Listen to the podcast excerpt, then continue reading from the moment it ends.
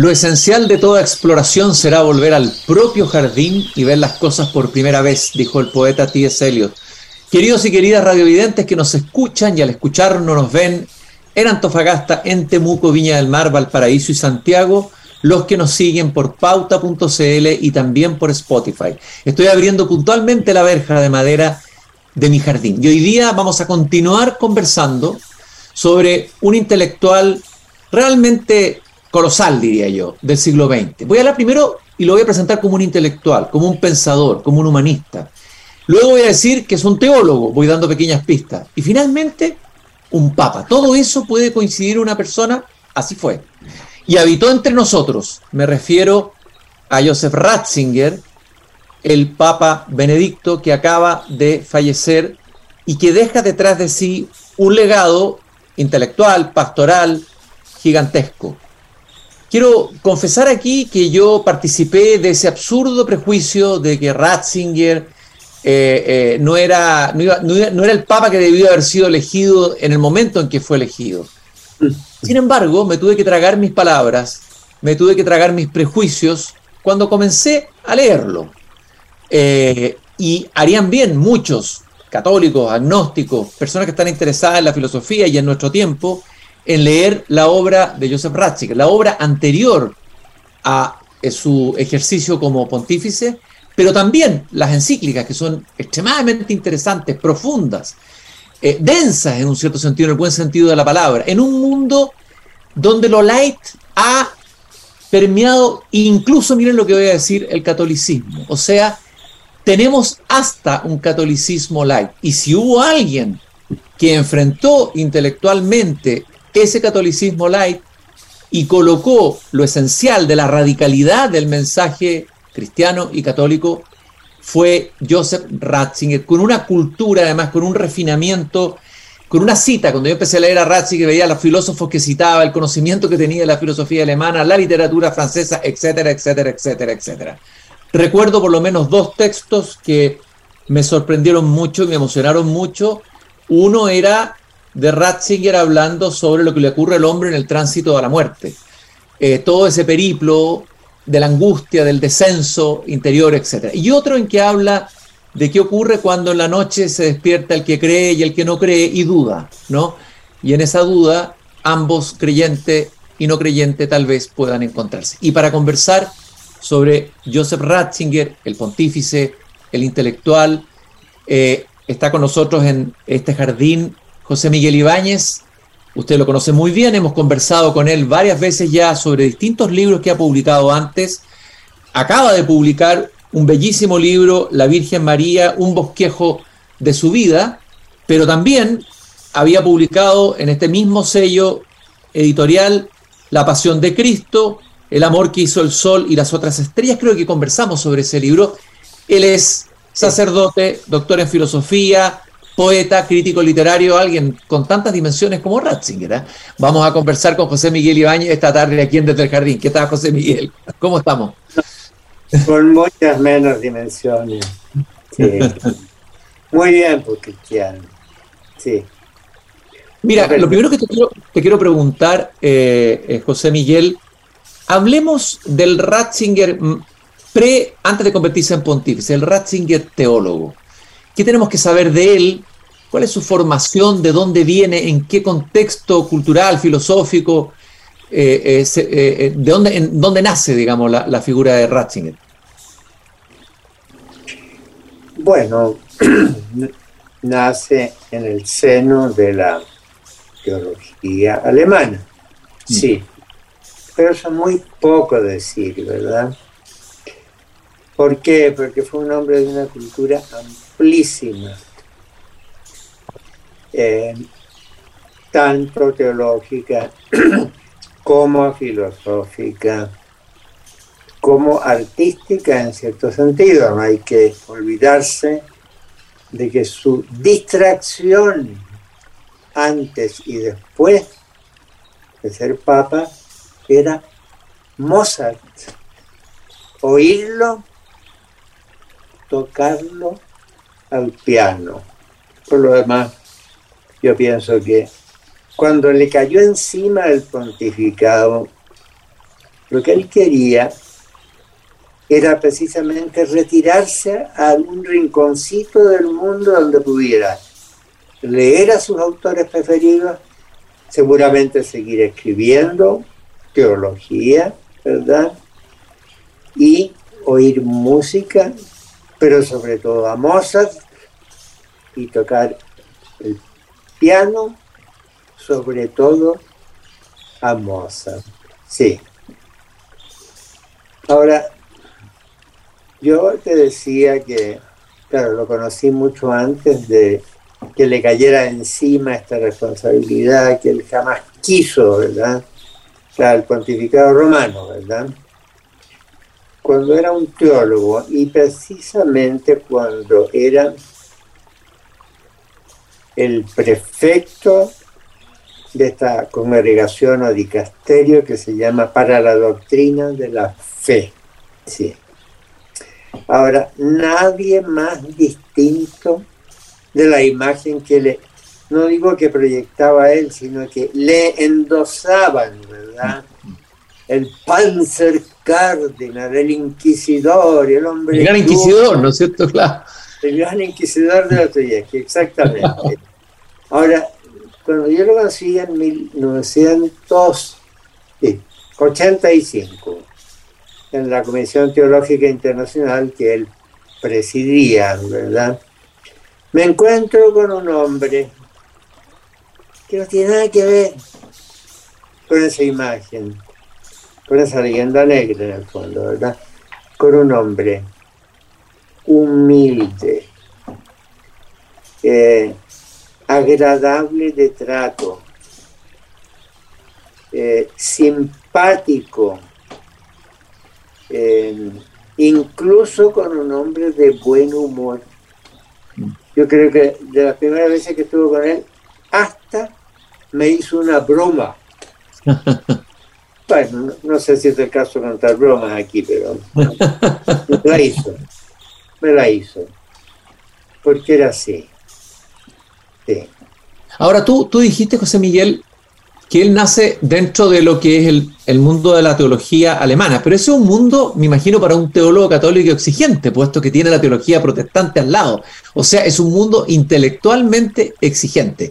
No digo, seguramente hay un diálogo, probablemente hubo competencia, hubo diferencia, pero me imagino que el, convivir con la teología protestante eh, eh, no, es, no, es, no es indiferente, digamos. Eh, no, sobre todo porque él la conoció particularmente bien, Y conoció a los teólogos protestantes con quienes habló, conversó, debatió. Sí.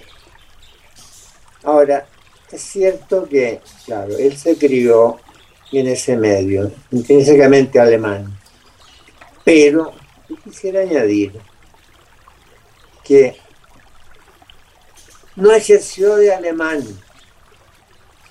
no, tenía el mayor cuidado de tomar distancia hasta de su propio país, ¿verdad? Eh, en esta comisión teológica que digo, había gente de varios países, había algunos alemanes. Se hablaba en alemán, en inglés o en francés. Nunca dijo una palabra en alemán. Por distancia. ¿Por qué? Por delicadeza.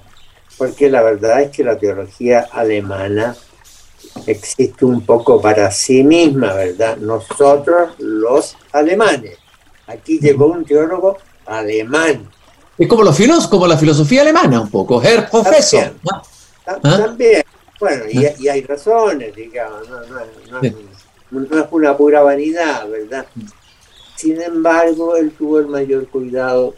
A ver, esto duró seis años, eh, en distintas temporadas de cada año. Nunca una palabra en alemán. No.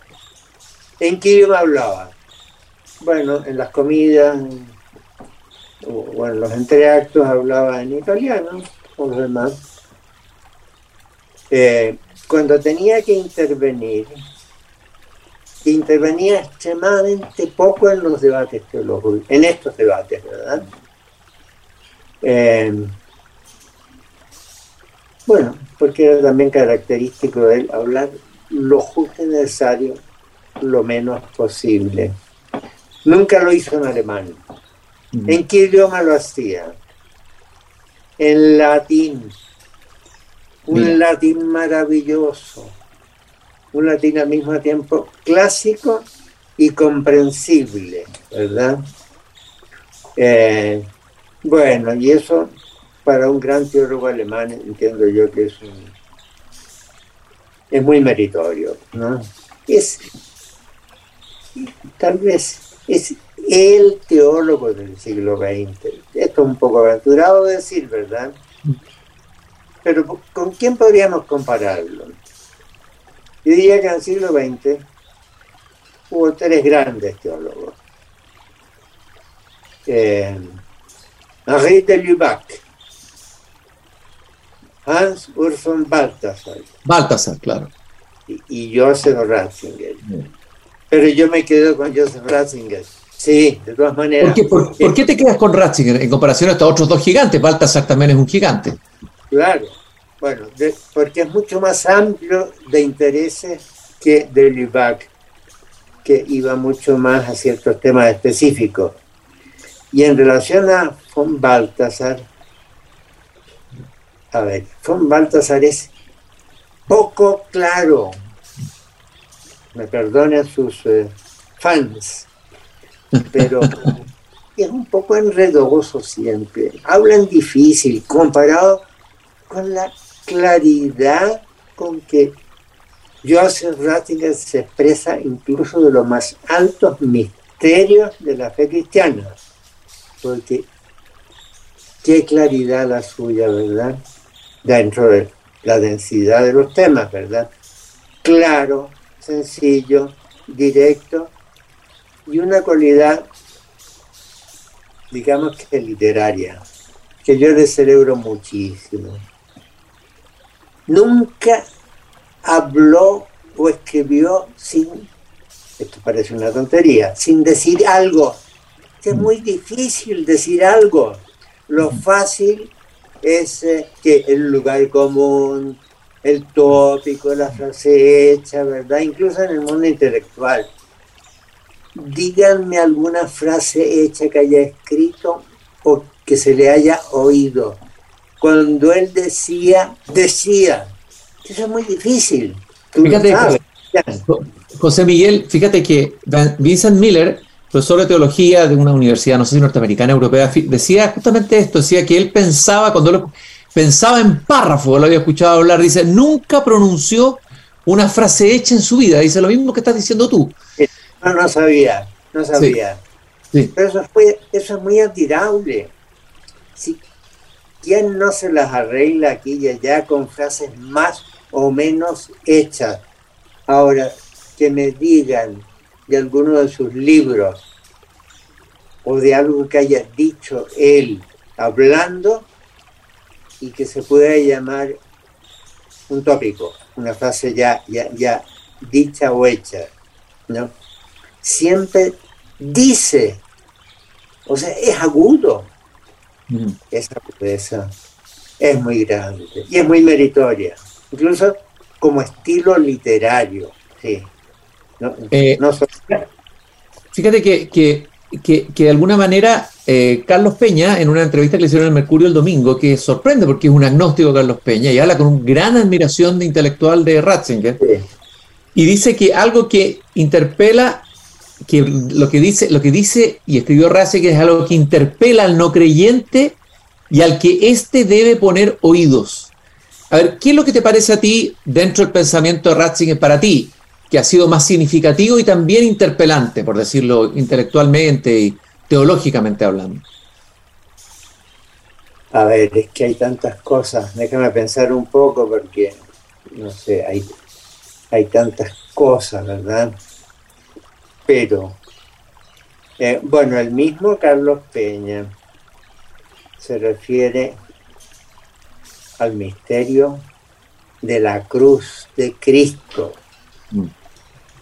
Eh, como algo a lo que no le hace el quite, como algo que no solo enfrenta, sino que siempre tiene al frente y es capaz de dialogar, bueno, con los filósofos y con los teólogos y no teólogos contemporáneos, ¿verdad? Como decir, sin bajarse de la cruz.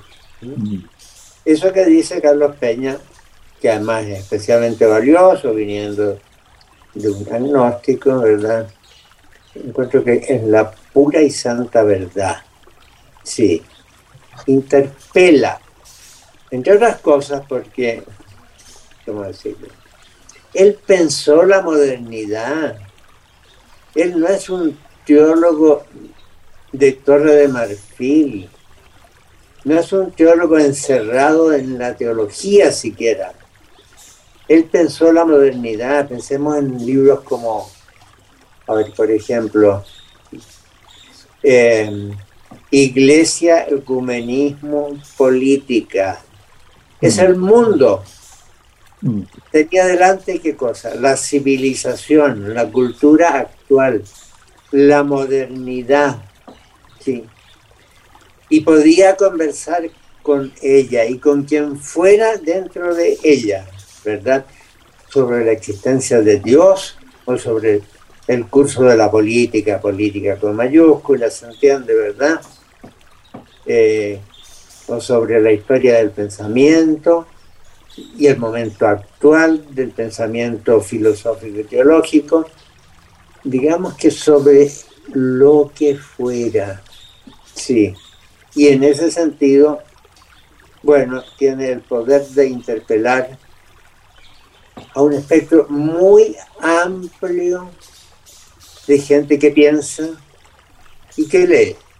Sí al mismo tiempo que también supo hablar con claridad de las cosas más difíciles y misteriosas de la fe cristiana a un público bastante amplio. Pienso sobre todo en esas homilías, ¿verdad? Donde todo el mundo la entendía. Y no dejaba de ser un teólogo profundo, pero se daba a entender. José Miguel, eh, bueno, él fue uno de los teólogos que participó en el Concilio Vaticano II. Según se sabe, tú me lo confirmarás o no, era de los que se llamaba progresistas en ese momento, teólogos Sin embargo, él se fue distanciando o, fue desarrollando un cierto escepticismo a la deriva que tuvo ese Concilio Vaticano II. Eh, y me gustaría que explicaras en qué sentido se hizo crítico de eso y, qué es lo que reflexionó Ratzinger sobre, sobre ello. Bueno, en el concilio y como perito conciliar se le consideraba, bueno, usando las palabras tópicas, digamos, ¿qué le vamos a hacer, verdad? Progresista, mm. eh, junto con, bueno, tantos otros pensadores católicos o incluso teólogos, ¿verdad? Eh, el mismo de Lubac, por supuesto que fue un Baltasar, pero también y un poquito más atrás. Eh, ¿Ah? Pascún. Iban en el mismo bote, sí. sí. Ahora, llegó un momento en el que él se dio cuenta de que esa crítica a lo más tradicional o a la repetición de fórmulas antiguas, ¿verdad? Esa crítica iba derivando en disparates. Y entonces él, como por lo demás varios otros junto con él, dijeron, no, por aquí no. Esto a mí me recuerda lo que dice, dicen que dijo Ortega y Gasset con eh, eh, la revolución en España, cuando vio que los medios, por una parte republicanos, pero por otra también marxistas, leninistas, trotskistas, que todavía llevaban la cosa a un cierto punto que no era lo que él había pensado, se bajó. Y dijo, no era esto, no era esto. Y es lo que dijo Maritán también, ¿verdad? En el campesino de la Garona, ¿verdad? Cuando cuenta con quiénes iba antes y cómo se dio cuenta de que la deriva se había disparado, estaba disparateando y entonces, no, por aquí no. ¿Por qué? Porque era un hombre de fe, pues. Mm. Porque tenía fe católica, simplemente. Y, la tenía eh, con profundidad. Y bueno, el mismo Carlos Peña dijo el domingo, ¿era conservador? Sí, pero en el mismo sentido en el que todos los cristianos deben ser conservadores. Bueno, eso es muy cierto, sí. Hablábamos al comienzo, José Miguel, de que en un mundo de pensar, se ha hablado del pensamiento light, se ha hablado de la posmodernidad, de una era New Age, donde predomina más la emocionalidad que la razón. De alguna manera, Ratzinger también está ahí en un debate con ese tiempo y con un catolicismo, puede haber hasta catolicismo New Age hoy día, o sea, un catolicismo que parece más una autoayuda más. Eh, eh, eh, que un mensaje radicalmente distinto y radicalmente otro, por decirlo así, que, que, lo que ofrece el mundo. Entonces, ¿cómo se ubica ahí Ratzinger? ¿Cuál es su diagnóstico de, de, este mundo posmoderno y también de la tentación de un catolicismo posmoderno, por decirlo de alguna manera, o? Bueno, eso lo abordó desde luego en varios escritos, al mismo tiempo que, que en su predicación, ¿verdad? Em, él, conociendo la dirección que llevaban los acontecimientos del mundo contemporáneo, ¿verdad?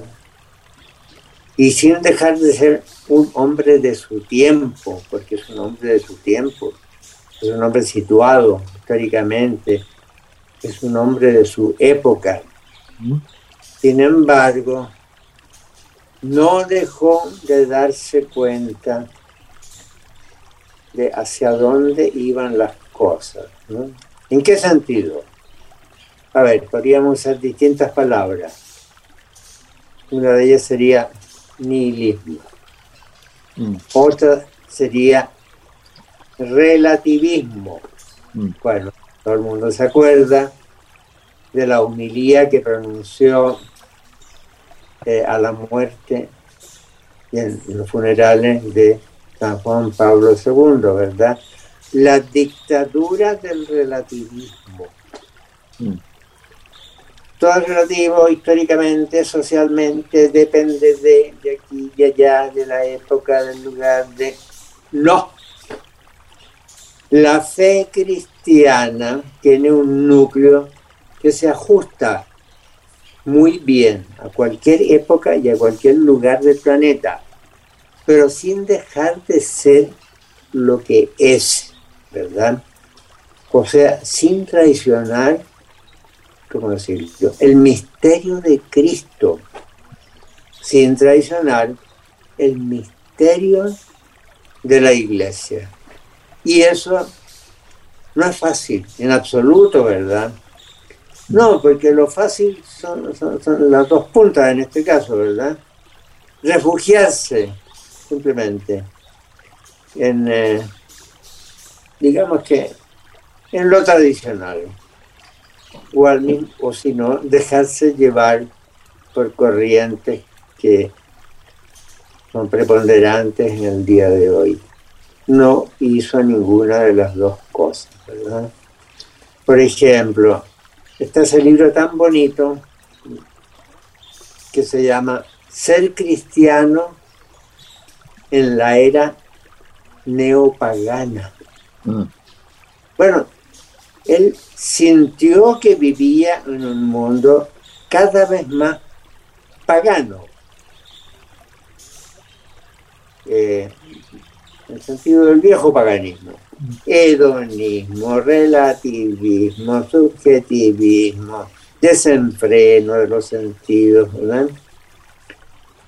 y sin embargo, bueno, él trazó las líneas muy claras sobre cómo ser cristiano, pero al mismo tiempo cómo ser un habitante real del mundo neopagano, ¿verdad? Que no anda dándose golpes con los paganos, sino que vive con ellos, conversa con ellos, convive con ellos y sin embargo no traiciona el misterio de Cristo. El misterio de Cristo como el centro de su pensamiento. Bueno, no podía ser de otra manera. Basta recordar eh, esos tres tomos que dedicó a Jesús, eh, de, los cuales el mejor es el primero, porque fue el más elaborado en realidad. Eh, pero son, son libros maravillosos, ¿verdad? ¿Tú qué rescatarías de esos, libros, de esos libros sobre Jesús? Porque tú escribiste también un libro eh, sobre Jesús, ¿qué rescatarías de ese Jesús de Ratzinger? ¿O qué te interesó a ti de, la lectura de esos, de esos libros de Jesús de Ratzinger? ¿Qué te pareció más interesante?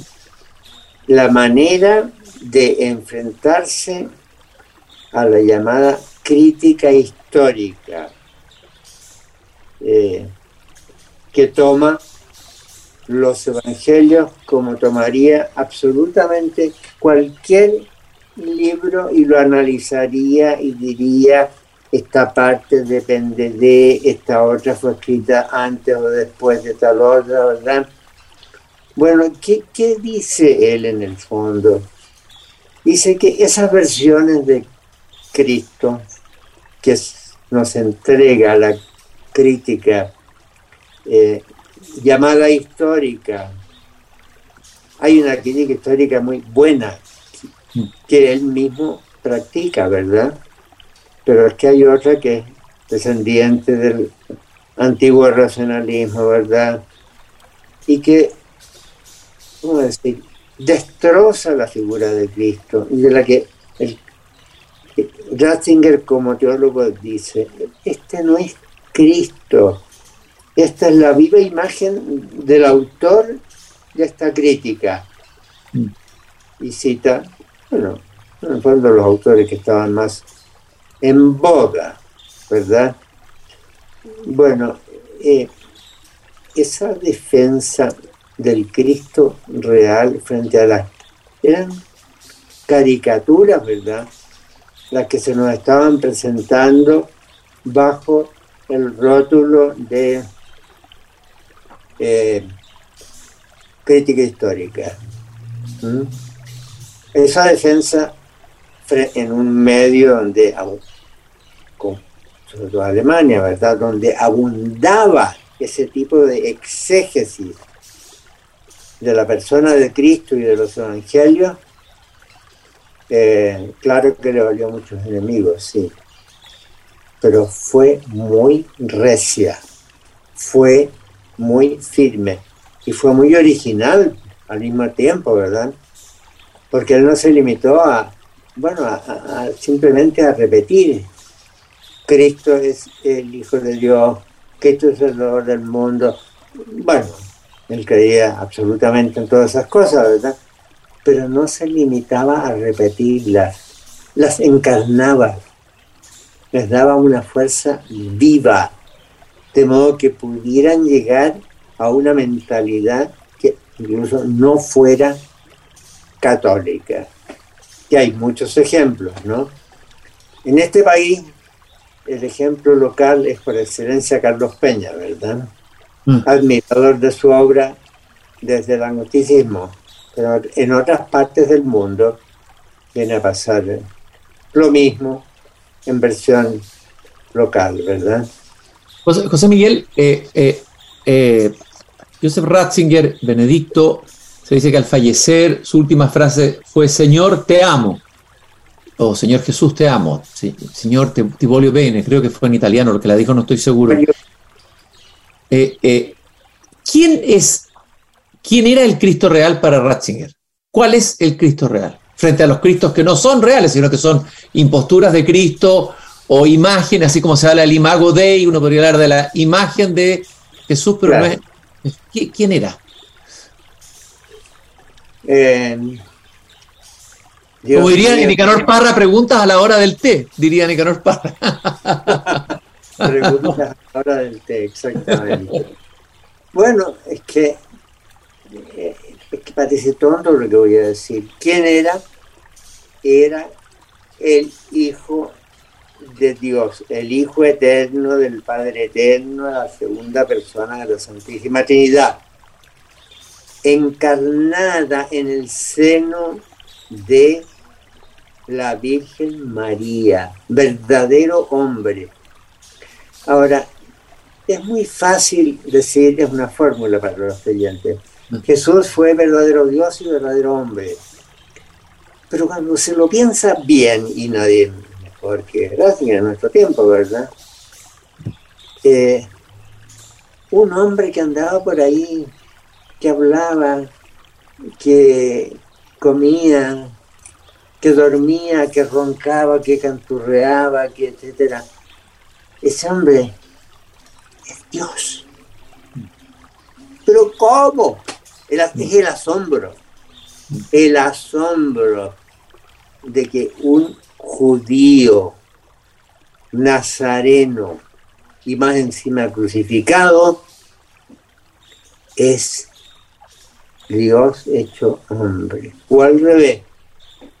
Pero ¿cómo puede ser que Dios sea la guagua de Belén, la criatura que la Virgen María tiene en su regazo, a la que, al que da de mamar, al que canta, al que adormece. Bueno, estamos en este tiempo, ¿verdad? Navidad. ¿Cómo puede ser? Vamos a ver. La obra del canal Ratzinger ayuda a sentir estos asombros que hay detrás de la fórmula. Mm. Porque cualquier fiel católico, incluso cristiano, ¿verdad? Puede decir, creo que es verdadero Dios y verdadero hombre. Pero eso ya llegamos a una fórmula. Ahora, plantearse lo que esa palabra dice. Esta criatura cuyo nacimiento estamos conmemorando, que lloraba de frío, eh, echaban un pesebre tendido en una especie de caverna donde tuvo que nacer. Es Dios. Es Dios. O al revés, ¿verdad? ¿Cómo puede ser que el verdadero Dios, segunda persona de la Trinidad, sea este que andaba por los caminos de la Palestina? este que comía con sus apóstoles, este al que oían, es una imagen que recordé yo el otro día, por eso la digo ahora, este al que los apóstoles oían roncar en la noche, es Dios. Son los ronquidos de Dios en la tierra. No, ah, no. No, es tremendo. Bueno, claro. Claro. La, la obra del canal Ratzinger ayuda a llegar a estos asombros y destruir los clichés que pueden afectar a Cristo mismo y que lo afectan, ¿verdad? Porque, porque su persona está llena de fórmulas que son verdaderas. Pero ¿qué verdad pueden tener cuando son frases hechas y no se las piensa como lo que verdaderamente son? El índice es para mí, creo que para muchos, el asombro. El José asombro.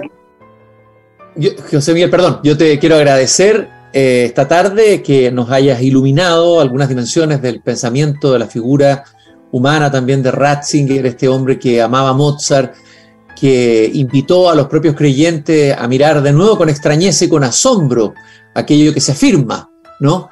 Eh, eh, y, además eh, a conversar con la modernidad, establecer un diálogo sin temor con ella, pero también con crítica hacia aquellos aspectos que lo alejaran de la esencia que él quería explicar y, llevar, encarnar en, su tiempo. Muchas gracias, José Miguel, por esta conversación aquí en Desde el Jardín. Gracias por habernos regalado tu tiempo. Gracias a ti por admitirme en tu jardín, Cristian. Oigo el canto de los pajaritos. Eso, maravilloso. Y la próxima vez tenemos que a la deuda de conversar sobre la Virgen María, un bosquejo de su vida, que algo ya nos diste un vislumbre ahora cuando hablaste de Racing. Muchas gracias, José Miguel. Encantado, Cristian. Un gusto también para mí. Y nosotros nos encontramos nuevamente aquí mañana cuando volvamos a abrir la verja de madera de este jardín. Hasta mañana.